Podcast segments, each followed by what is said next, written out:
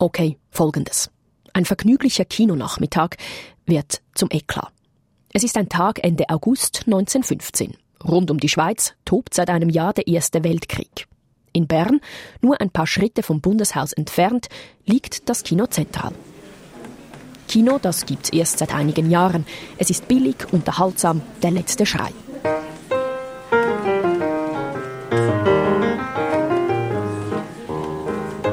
Im Zentral also flimmert an diesem Nachmittag auch eine französische Produktion über die Leinwand. Bilder vom Krieg sind zu sehen und deshalb richtig deutsche Kriegsgefangene. Im Publikum sitzt, so ist später den Gerichtsakten zu entnehmen, eine Zuschauerin, die aus Frankreich stammt und mit einem vornehmen Berner Geschäftsmann verheiratet ist, Jean Burgi Sotereau. Während nun also die deutschen Kriegsgefangenen über die Leinwand ziehen, soll Madame Burgi zu ihrer Begleiterin etwas gesagt haben im Sinne von Ah, voilà les Boches, ces Allemands, ces sales Boches. Bosch, so wird es der Richter festhalten, sei ein Begriff, der die Nichtachtung der deutschen Nation und des deutschen Wesens ausdrücke. Kurz eine Beleidigung. Im Kinostuhl vor der Dame sitzt ein 30-jähriger deutscher Kaufmann namens Albert Hermann Wagner. Écoutez, madame, ici, nous sommes en Suisse. Soll Herr Wagner erwidert haben. Was dann passiert? Die Aussagen widersprechen sich. Frau Bürgi erklärt, sie und ihre Begleiterin hätten sich nur an den jungen badenden Franzosen freuen wollen, die auf dem Programm standen. Stattdessen erschien dann ein Bild mit deutschen Kriegsgefangenen. Ihre Worte als ein reiner Ausdruck der Enttäuschung. Der deutsche Wagner habe sie dann aber betitelt mit Schwein, Sau, Hure, halten Sie Ihren dreckigen Mund. Frau Bürgi wiederum soll geantwortet haben. Sauhund vous-même, j'ai seulement dit que tous les Allemands sont des salboches. Klar ist, irgendwann wird geschlagen und offenbar auch gespuckt. Es kommt die Polizei. Als Berner Kinoaffäre ist der Nachmittag in die Gerichtsakten eingegangen und vor allem auch in die damaligen Zeitungen. Die Presse berichtet genüsslich über die Affäre. Ich habe sogar einen Beitrag in einer Zeitung in Jakarta gefunden über die Berner Kinoaffäre im Jahr 1915. Das sagt Adrian Gerber. Er ist Filmwissenschaftler, hat zur Filmpropaganda im Ersten Weltkrieg geforscht und den Skandal aus dem Archiv gehievt. Die Berner Kinoaffäre ist ein Einzelfall und ein äh, spezielles Ereignis, außergewöhnlich. Aber ich glaube, sie bringt ein paar ganz grundlegende Elemente dieser Zeit zum Ausdruck. Und zwar einerseits die wachsende Bedeutung des Kinos, einerseits im Allgemeinen, auch im Stadtbild, andererseits auch für den äh, öffentlichen politischen Diskurs. Was zu jener Zeit auf Schweizer Kinoleinwänden zu sehen ist, das hat nämlich politische Sprengkraft. Die Kriegsmächte entdecken den Film als Propagandamittel. Und die Schweiz, sie ist im Ersten Weltkrieg eine regelrechte Drehscheibe für diese Filme. Eine Art Propagandaschlachtfeld. Die Deutschen führten über Strohmänner und Tarnfirmen in der Schweiz Filmverleih und elf Kinos in der Deutschschweiz. Also das Auswärtige Deutsche Amt ja, betrieb Schweizer Kinos. Mit welchen Tricks arbeiten die damaligen Filmpropagandisten? Welchen Einfluss haben die Filme auf das Schweizer Publikum? Und wie sehr hat das die Medienlandschaft geprägt? Das ist die Zeitblende Geschichte im Fokus. Mein Name Maybrit Hollacher. SRF 4 News Zeitblende Für Filmpropaganda braucht es zunächst den Film natürlich. Tauchen wir also ein ins Kinovergnügen der 1910er Jahre.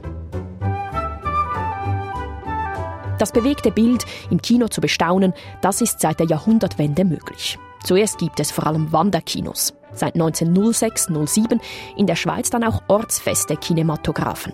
Und? Ein paar Jahre später wurden repräsentative Kinopaläste, große Edelkinos gebaut. Der Spielfilm, der lange Spielfilm setzte sich durch. Und ja, in der Öffentlichkeit wurde das Kino präsent.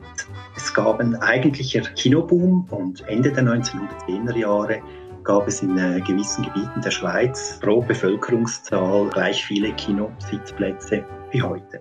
Das Kino ist aus dem Schweizer Stadtbild nicht mehr wegzudenken. Die Lichtspielhäuser selber, aber auch die Affischen auf Plakatwänden, Reklamezettel, die auf der Straße verteilt werden. Auf der Leinwand zu sehen, jeweils nicht nur ein langer Film, sondern ganze Programme mit kurzen Wochenschauen oder Komödien. Es sind Stummfilme. Häufig aber begleitet ein Pianist live das Spektakel oder es läuft aus Kostengründen Musik ab Automat. Und das Kino ist für die Masse. Man kann sagen, dass das Kino wirklich erschwinglich war, auch für einfache Handlanger, die auf einer Baustelle arbeiteten. Es gab gestaffelte Sitzplatzkategorien, es gab auch günstigere und eben repräsentativere Kinos. Aber für ganz normale Leute war das Kino ein erschwingliches Freizeitvergnügen. Gerade dieses Massenphänomen macht viele Bildungsbürger misstrauisch. Journalisten, Pfarrer oder Lehrer machen mobil gegen das Kino in den 1910er Jahren. Sie schreiben von Schundkinos und Kinopest. Das Kino habe eine verrohende Wirkung auf das Gemüt, schwäche das Schamgefühl oder sei gar ein Anreiz zu Verbrechen. Dass das Kino mit den schnellen Bildwechseln die, die Nerven der Leute zerrütte. Es ging aber auch darum, dass man Angst hatte, dass die Leute verwahrlosen, dass sie ihr, ihr Geld ausgeben für diese nichtsnutzige Unterhaltung, dass sie auch auf komische Ideen kommen durch diese Filme. Der Popularität tut das keinen Abbruch. Das Kino ist neu und unterhaltsam. Und was nah an den Menschen rankommt, was die Massen erreicht, das wird auch schnell mal interessant für die Regierungen. Wir erinnern uns, rund um die Schweiz bekriegen sich ab 1914 die Mittelmächte und die Entente-Staaten. Es ist ein Krieg, wie ihn die Welt zuvor noch nie gesehen hat. On se trouve dans une guerre mondiale, dans une guerre aussi qui peut se mener sur le plan euh, moral man befindet sich in einem Weltkrieg euh, und die öffentliche Meinung wird zentral. Das sagt Alexandre Elsig. Er ist Historiker an der ETH Lausanne und hat zu Propaganda im Ersten Weltkrieg geforscht.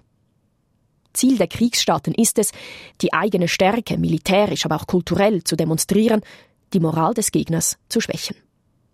Zu diesem Zweck soll die politische öffentliche Meinung beeinflusst werden, im eigenen Land, aber auch in der gegnerischen Bevölkerung.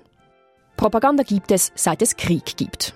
Doch das Ausmaß im Ersten Weltkrieg ist einzigartig. Le principal changement qui intervient euh, en 1914, c'est vraiment la prise en main euh, du travail de propagande par les États. Erstmals wird Propaganda institutionalisiert. Die Staaten bauen Propagandabüros, Abteilungen und ganze Strukturen auf. Centrale de propagande. Dazu gehört auch eine Filmproduktion, die meist unter militärischer Kontrolle steht. Bereits Zeitgenossen ist bewusst, was hier Neues geschieht. So schreibt der deutsche Publizist Victor Auburtin, wie in diesem Krieg alles gewalttätiger und großartiger ist, so hat es auch niemals eine solche Propaganda gegeben wie jetzt. Sie ist zum ersten Mal in der Geschichte der Kriege ein amtliches Ressort der auswärtigen Politiken geworden. Hunderte von Beamten beschäftigen sich damit in den neutralen Ländern und alle modernen Erfindungen werden angestrengt, um die so verschiedenen Sachen der verschiedenen Länder zu vertreten. Ihr wichtigstes Mittel aber ist der Kinematograph. Filmwissenschaftler Adrian Gerber relativiert. Der Film war ein neues Medium, das man in die Propagandaeinstrengungen integrierte, aber es war bestimmt nicht das hauptsächliche Medium. Viel wichtiger waren Bücher, Zeitungen, Illustrierte und auch Ansichtskarten.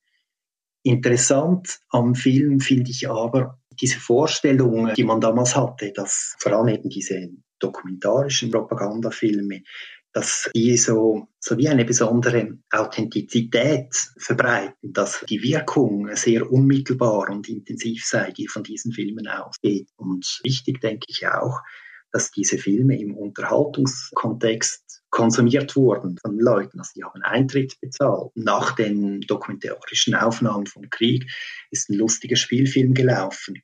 Und ganz wichtig ist auch die soziale Reichweite des Kinos. Also damit auch Gesellschaftsschichten erreicht wurden, die keine Bücher gelesen haben und auch nicht an Vorträge gegangen sind. Der Film als Teil einer gewaltigen Propagandaanstrengung der Kriegsparteien. Und die Schweiz mittendrin. Die Schweiz wird schnell sehr wichtig, sagt Historiker Elsig, denn sie ist neutral, nur schon geografisch umgeben von Kriegsstaaten, mehrsprachig. Das betrifft nicht nur, aber auch die Propagandafilme. Man versuchte, diese Filme auch in den neutralen Staaten aufzuführen.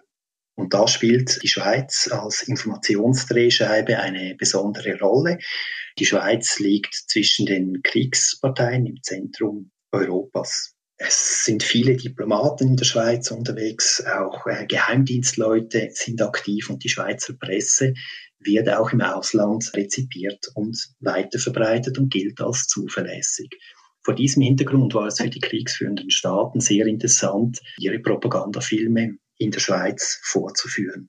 Nicht nur für das Schweizer Filmpublikum, sondern immer auch im Blick darauf, dass ja, die Schweiz als Kampfplatz um die internationale öffentliche Meinung ausstrahlt ins Ausland. Die Schweiz war ein zentraler Schauplatz des Propagandakriegs.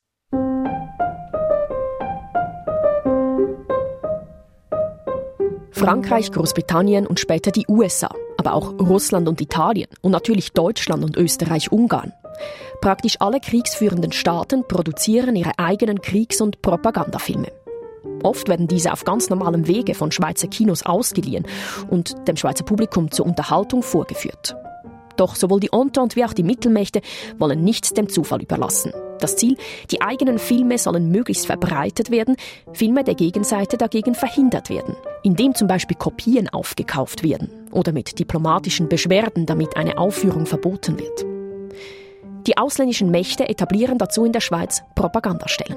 Die Deutschen hatten da die Nase vorne und führten über Strohmänner und Tarnfirmen in der Schweiz Filmverleih und elf Kinos in der Deutschschweiz. Also das Auswärtige Deutsche Amt ja, betrieb Schweizer Kinos. Und für diese Aktivitäten war Harry Graf Kessler verantwortlich, ein äh, umtriebiger deutscher Adliger, der ja, das deutsche Propagandabüro in der Schweiz äh, führt. Es ist September 1916, als Harry Graf Kessler den Auftrag fasst, in der Schweiz die nötigen Propagandastrukturen zu schaffen. Der Zeitpunkt ist nicht zufällig. 1916 geht als das Jahr der großen Schlachten und Verlusten in die Geschichtsbücher ein. Deutschland verstärkt seine Propagandabemühungen, Stichwort Kulturpropaganda. Kessler ist eine schillernde Figur, der in seinen Tagebüchern auch Einblick gibt in sein Propagandaschaffen. So notierte er 1916. In etwa 14 Tagen würden die neuen künstlerischen Films auf kriegerischem und kriegswirtschaftlichem Hintergrund fertig sein und mir regelmäßig jede Woche an die Gesandtschaft nach Bern heruntergeschickt werden.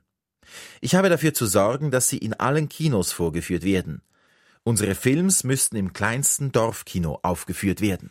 An anderer Stelle beschreibt Kessler das Berner Hotel Bellevue Palace als Propagandabrennpunkt schlechthin. Er schreibt von einem Schützengraben quer durch den Esssaal, von der Table Ostrobosch in der linken Saalecke, den Entente-Diplomaten in der rechten und den Kellnern, die sich zwischen den Mächtegruppen bewegen und spionieren. Kessler ist ein guter Verkäufer. Nicht jedes einzelne Wort ist für bare Münze zu nehmen. Aber die Beschreibung zeigt auch, die Entente überließ den Deutschen keineswegs das Schweizer Propagandafeld das ist schwierig äh, eigentlich zu beurteilen. Also zumindest die Amerikaner wurden viel später aktiv. Äh, Amerika trat ja auch erst viel später in den Krieg ein und Deutschland war halt sehr nah, hatte sowieso eine gute Filmindustrie, Kontakte in die Schweiz. Ja, da gab es halt wirklich traditionell enge wirtschaftliche und diplomatische Verbindungen zwischen der Schweiz und Deutschland.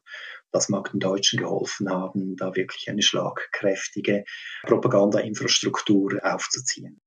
Alexander Elsig sieht noch einen weiteren Aspekt. Er vermutet, dass über alle Propagandamittel gesehen wohl beide Kriegsseiten etwa gleich stark in der Schweiz aktiv waren. Les deux parties étaient euh, étaient présentes euh, de la même façon en Suisse. Elles, elles, étaient vraiment dans un, dans un rapport de force, de concurrence qui les poussait aussi à faire mieux que, le, que leur adversaire. Aber die Deutschen seien von Anfang an im Hintertreffen gewesen. Die Deutschen, die das neutrale Belgien angreifen, Kriegsverbrechen beschuldigt werden, die Aggressoren sind. Das ist fürs Image und damit propagandistisch gesehen ein Nachteil. Vor allem ab dann, als klar ist, dass der Krieg nicht so schnell enden wird wie gedacht. qui mènent une guerre d'agression et c'est une guerre qui est plus difficile à justifier sur le plan du, du combat moral. Also, beide Kriegsseiten haben sowohl zu Hause wie auch in der Schweiz ihre Propagandastrukturen geschaffen. Was aber wird dem Publikum auf der Leinwand gezeigt?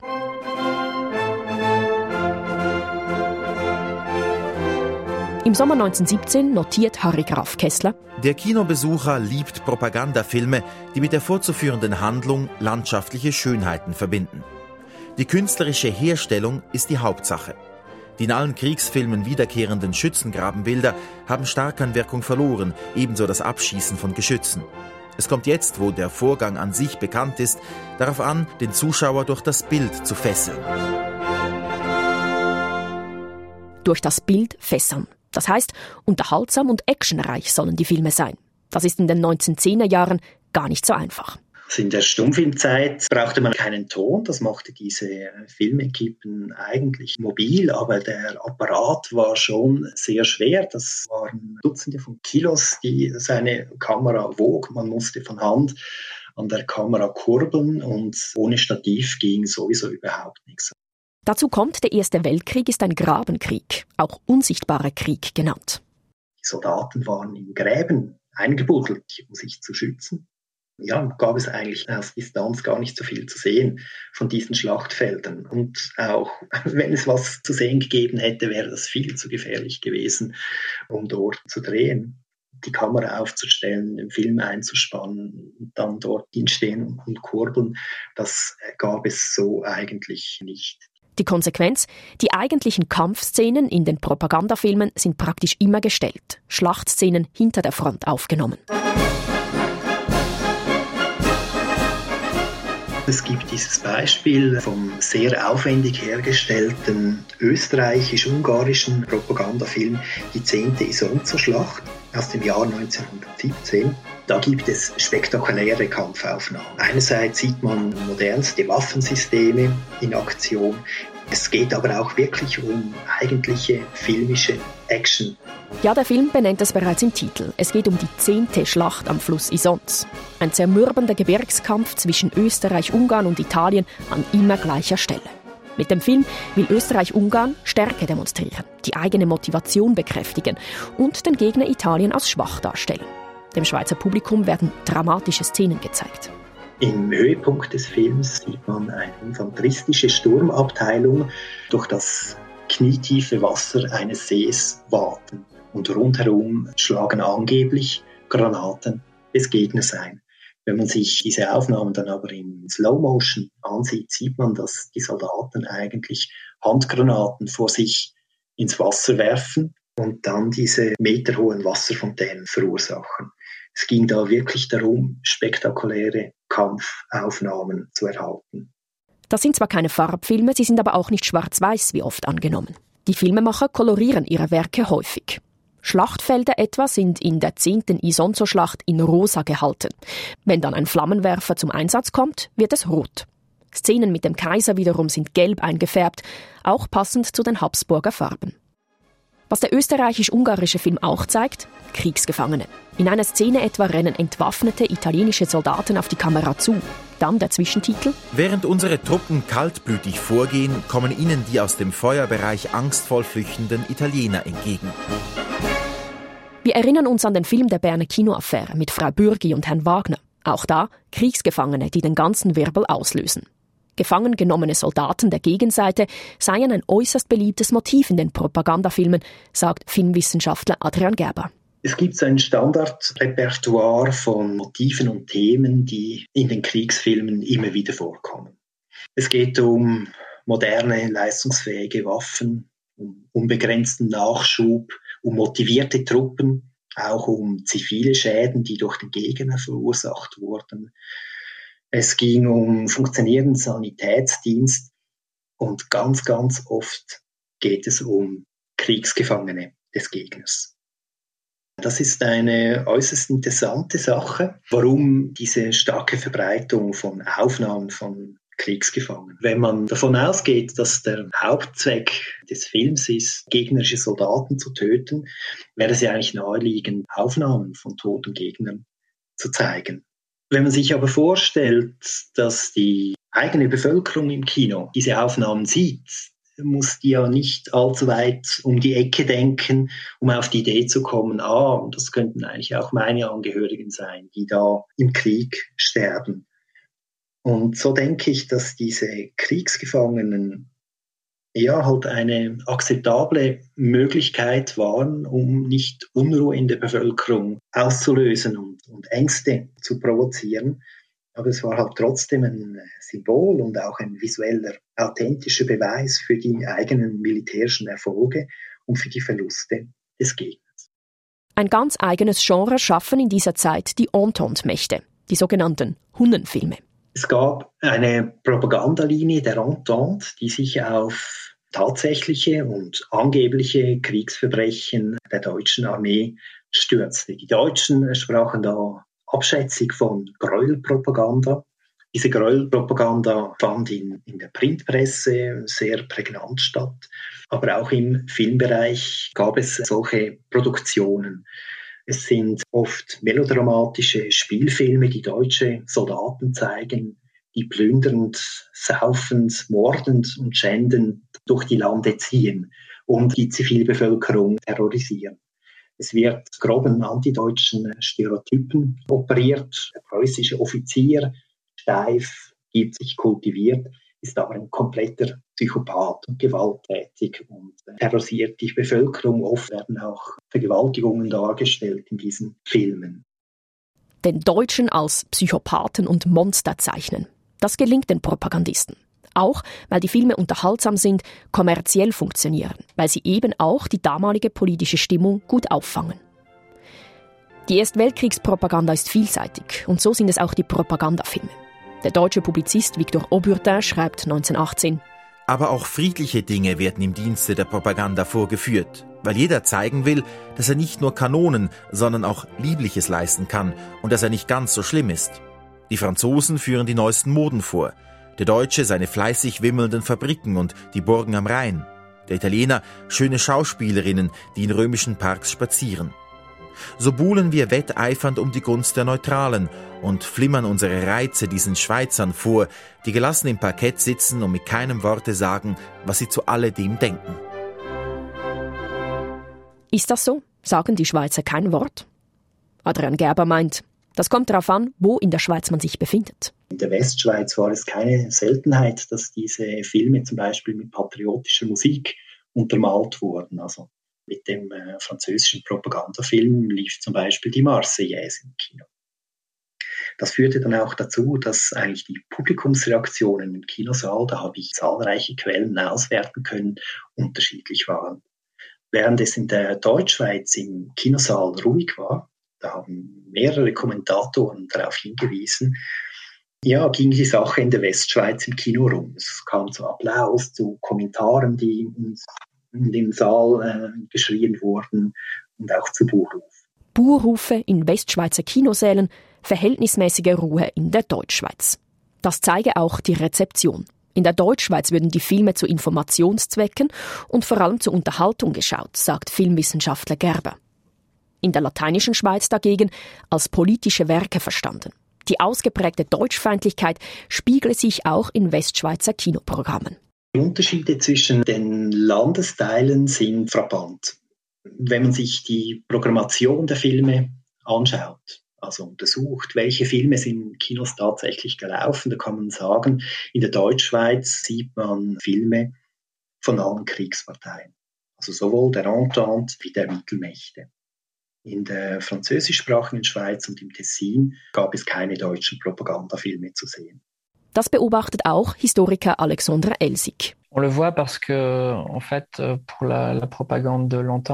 Entente-Propaganda zirkuliert auch in Zürich, Basel oder St. Gallen. Euh, Deutsche Propaganda schafft es hingegen kaum über den Rüstigraben. Donc là, c'est vrai qu'il y a un rapport de force qui est euh, également défavorable pour l'Allemagne.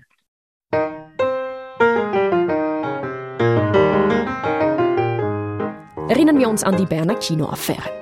Ah, voilà les Bosch. Ces Allemands, ces sales Bosch. Schwein, Sau, Hure, halten Sie Ihren dreckigen Mund. Sauhund vous-même. J'ai seulement dit que tous les Allemands sont des sales Bosch.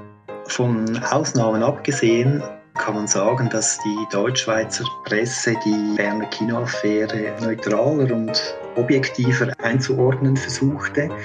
Die Westschweizer äh, Presse war da einseitig. Westschweizer Zeitungen setzen etwa auch Gerüchte in die Welt, schreiben schon mal, Frau Bürgi sei die Nase gebrochen worden. Dieser Skandal im August 1915 sei auch Ausdruck dafür, dass die Stimmung im Land langsam kippe, sagt Adrian Gerber. Dass nervös diskutiert wird über den Einfluss der kriegführenden Staaten und ja, dass sich ein sprachregionaler Graben auftut und zu zahlreichen Konflikten jetzt nicht nur im Zusammenhang mit Filmpropaganda zwischen den Landesteilen kommt. Wie der Krieg ausgegangen ist, das wissen wir. Er endet im November 1918. Die Mittelmächte verlieren, die Entente gewinnt. In der Schweiz entladen sich die inneren Spannungen, unter anderem im Generalstreik. Was aber bleibt von den Propagandafilmen? Zunächst sehr viel Wissen, wie Propaganda gemacht wird. L'influence, disons, de la Première Guerre mondiale, si on prend un peu de recul sur l'histoire de la propagande, c'est vraiment ce qui permet en fait la production des premières euh, théorisations du travail de propagande. Propaganda, Öffentlichkeitsarbeit, Marketing. Das wird erstmals theoretisiert, die Erfahrungen aus dem Krieg schematisiert, in Büchern aufgearbeitet, wie etwa in jenem von Edward l'expérience euh. Der Boden wird gelegt, auch für den Zweiten Weltkrieg, der bald folgen wird. Gewisse Propagandamittel leben dort eins zu eins wieder auf. Auch in den Filmen, etwa die Figur des bösen Deutschen. Diese Hunnenfiguren aus dem Ersten Weltkrieg, die leben fort und zwar in den Filmnazis der Anti-Nazi-Filme, sowohl im Zweiten Weltkrieg und danach. Es sind die gleichen äh, Stereotypen. Man kann diese Kontinuität auch an einzelnen Schauspielern festmachen, die im Ersten Weltkrieg solche Figuren gespielt haben und dann eben im Zweiten Weltkrieg äh, die Filmnazis, unter anderem Erich äh, von Stroheim.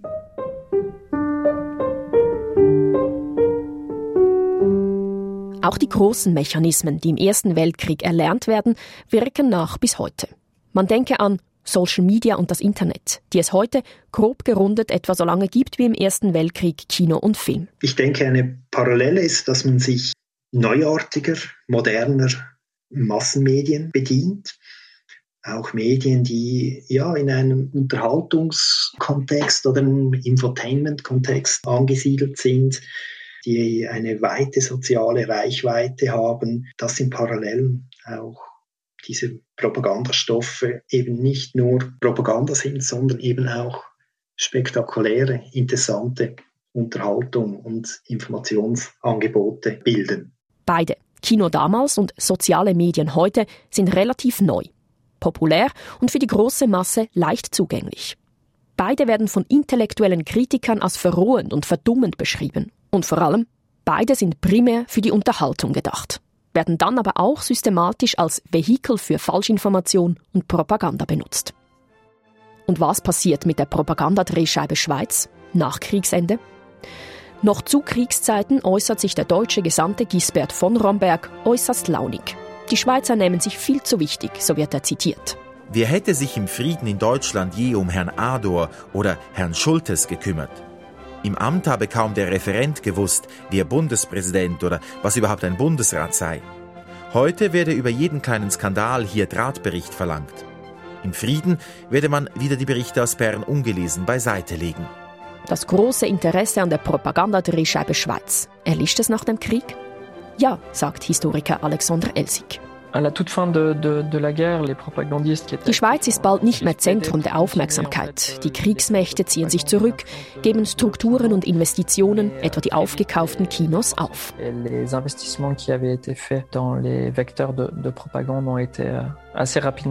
Euh. Die Propagandastellen werden nach dem Kriegsende aufgelöst aber zum Beispiel die diplomatischen Beschwerden, also dass man mit diplomatischen Beschwerden gegen Filme vorgeht, dieses Phänomen gibt es auch in den 1920er Jahren noch. Nichtsdestotrotz, und das mag überraschen, profitieren Film und Kino in der Schweiz letztlich, sagt Adrian Gerber. Zwar sorgten die ausländischen Propagandafilme in der Schweiz für Spannung und Spaltung, aber es habe auch eine Gegenbewegung in Gang gesetzt. Man wehrt sich gegen die ausländische Einflussnahme im kulturellen und auch im wirtschaftlichen Bereich. Es kommen Überfremdungsängste auf. Und für den Film beginnt die Idee zu keimen, dass es doch eine gute Sache wäre, wenn wir eigene Filme herstellen würden, um nach dem Krieg dann Tourismuswerbung zu machen, aber auch eigene Spielfilme produzieren sollten, die einen besonderen Wert haben und dass das eigene Filmschaffen ein äh, förderwürdiges Gut sei und dem schweizerischen Film seine ganz eigentümliche Essenz einwohnen würde. Das waren die Vorstellungen, die im Krieg aufkamen und dann äh, natürlich, wie wir wissen, äh, fortlebten und im Zeichen der geistigen Landesverteidigung dann reaktiviert wurden. Und ironischerweise durch diese Vorstellung eines besonderen Werts des nationalen eigenen Filmschaffens konnte im Kinogewerbe an sich eigentlich sein Renommee steigen, auch nicht zuletzt in Kreisen, die dem Film früher kritisch gegenüberstanden.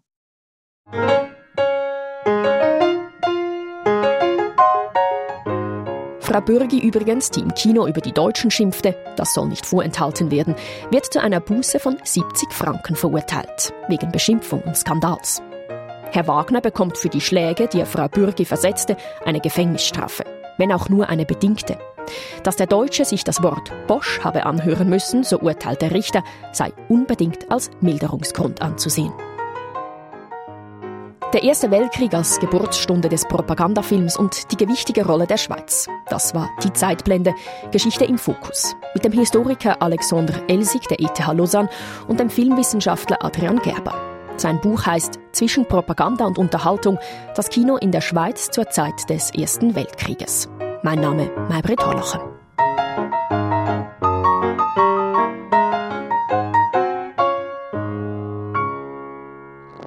SRF 4 News. Zeitblende